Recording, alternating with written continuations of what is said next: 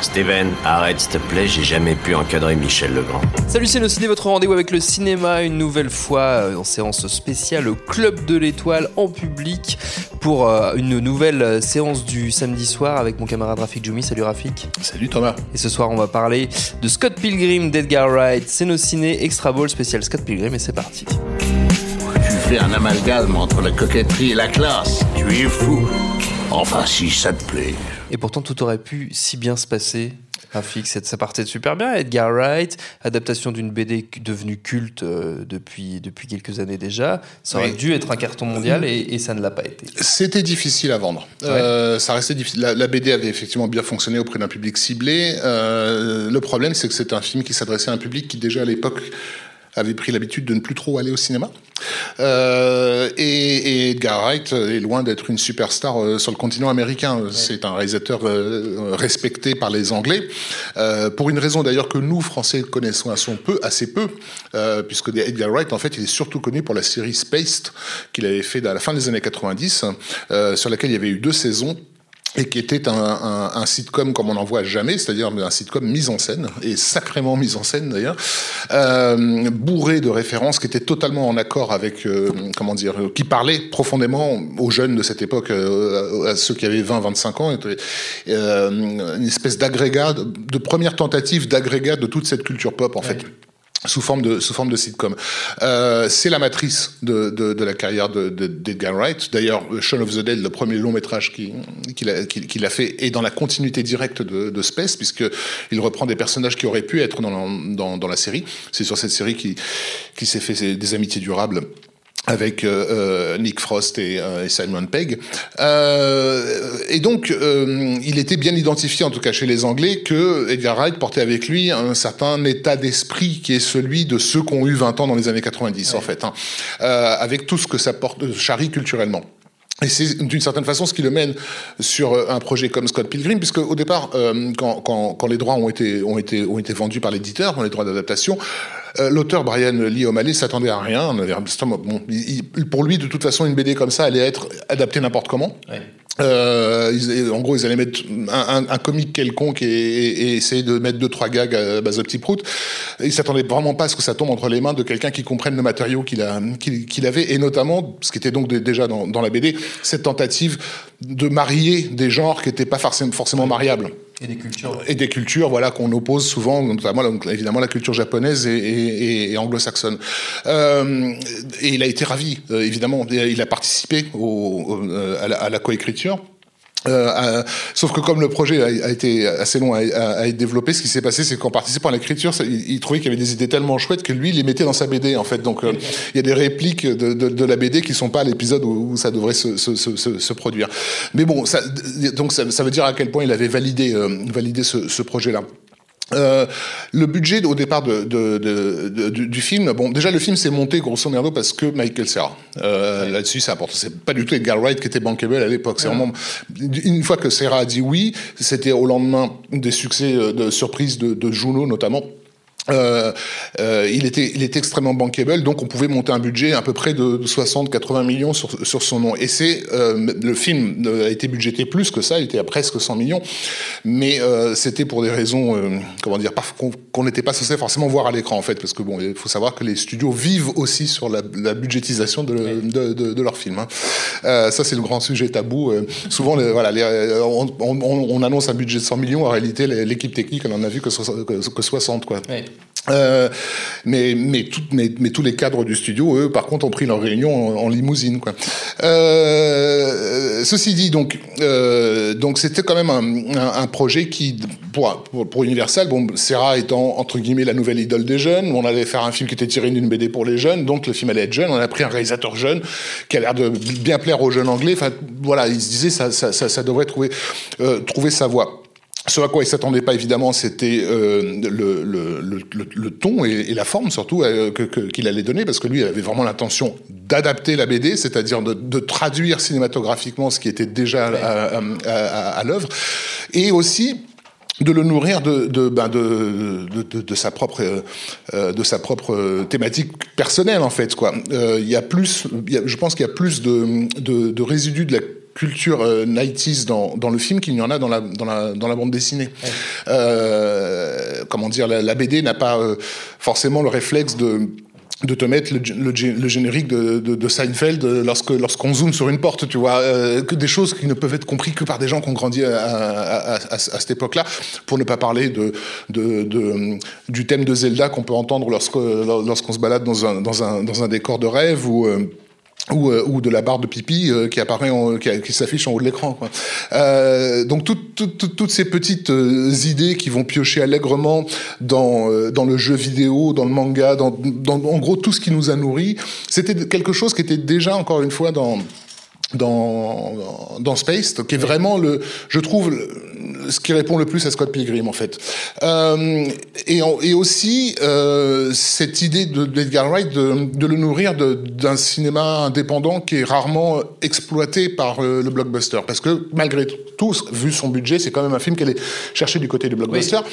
avec ses séquences d'action, effets spéciaux, etc. Mais en même temps, la référence euh, à la base, c'est Ghost World, euh, qui est un film qui, en dehors de, du public de festival, n'est pas super connu, tu vois. Euh, alors, il y a une autre référence plus pop euh, qui, a, qui, a, vraiment guidé, guidé Edgar Wright dans, dans, la mise en scène du film et qu'il a ré, régulièrement balancé, notamment à son scénariste. c'est le, le, film de Mario Bava. Euh, et là, j'ai un trou, oh, mec. Oh, non. Oh, Son film le plus pop, euh, euh, tiré d'un fumetti, d'une BD, donc. Mais c'est fou, ça. Merci, on, a un spectateur qui a gagné le qui jeu des 1000 francs. Tout à fait. Ouf, il me sauve. Donc danger, danger diabolique. Euh, tu peux garder ça au montage, hein, ouais, que je me tape sûr. la honte sur les réseaux sociaux. Euh, donc, donc voilà, la référence c'était effectivement Danger diabolique parce que bah, c'est le genre de film qui d'abord était déjà une adaptation de BD et surtout qui osait tout. Euh, à son époque, euh, qui n'avait absolument pas peur du ridicule dans les effets qu'il allait mettre, parce que de toute façon, c'était du comic book, il fallait retrouver cet esprit-là.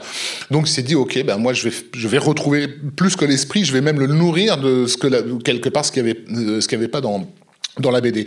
Et on se retrouve au bout du compte avec un film qui est un film somme, en fait, un film de synthèse, donc pas seulement euh, entre le cinéma indépendant et le blockbuster, mais un film de synthèse aussi entre tous les médias visuels euh, de, à, à, une époque donnée. Euh, donc c'est c'est ce qui euh, c'est ce qui euh, à, à, terme va, va le nourrir et va en faire le film culte qui sera. Mais évidemment, ça sera pas le cas euh, à sa sortie parce que bah, il y a des gens qui sont censés vendre ces films-là et ces gens-là vont pas savoir le vendre en fait. Euh, donc ils vont le vendre exclusivement sous l'angle de la comédie romantique, ce qui est pas forcément une mauvaise idée mais qui est pas complet.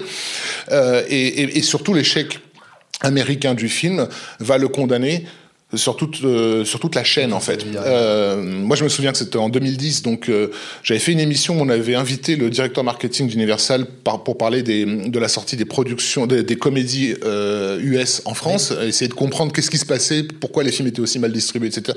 Une émission très intéressante qui s'appelait Dans le film, sur le site Arrêt sur Image, parce que le type était vraiment sans langue de bois. Donc il nous a vraiment tout balancé, oui. il reconnaissait tous les, tous les torts et tout, il n'y a aucun problème.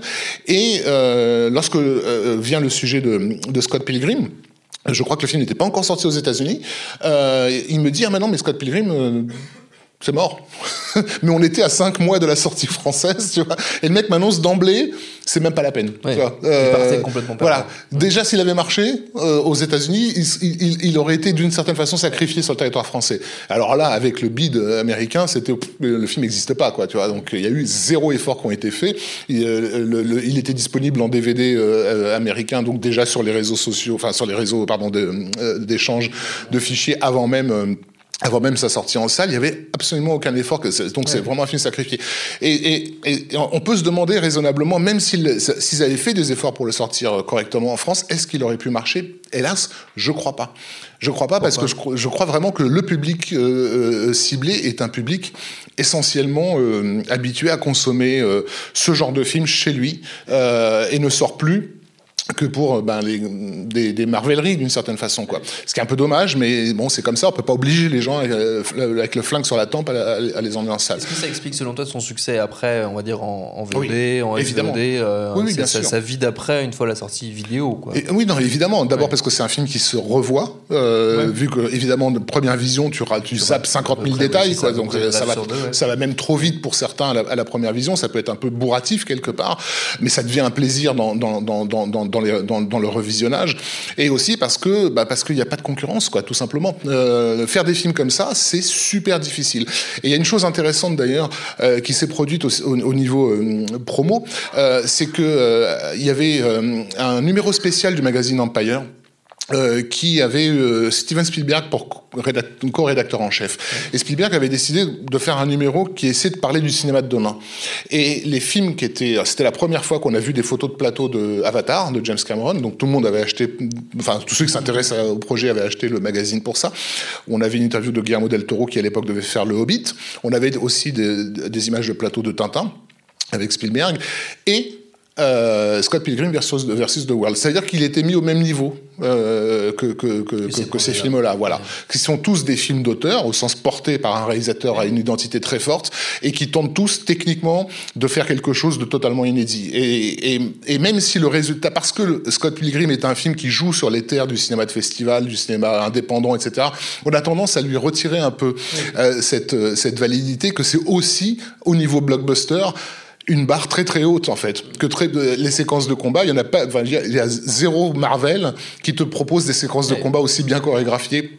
Et, et, avec, des, avec certains des acteurs. Euh, et en plus, avec, bien sûr, avec Chris Evans notamment, ou Brandon Routh qui, avait, qui a fini par jouer Superman.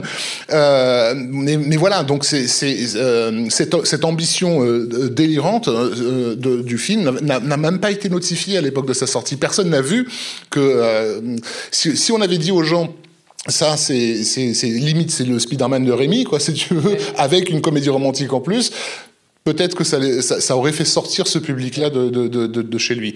Euh, donc, euh, il, a fait sa réputation parce que les gens ont pu le voir et donc ont pu apprécier à quel point c'était un spectacle total.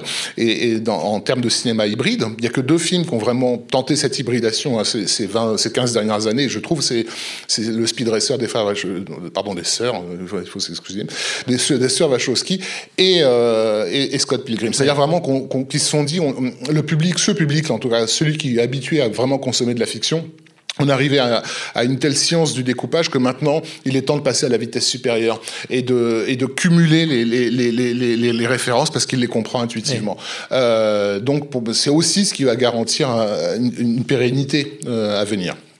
Donc, euh, voilà, Scott Pilgrim est un c'est le meilleur film de super-héros de, de, ces, de, ces, 15 dernières années, tout simplement. Voilà. voilà le film de super-héros que vous n'avez encore jamais vu. je propose qu'on le regarde. Du coup, merci beaucoup. Merci Rafik. Beaucoup. Merci au public, merci au Club de l'Étoile. Binge.audio pour toutes les infos utiles et on vous dit à très vite. Je préfère partir plutôt que d'entendre ça, plutôt que d'être sourd. Binge.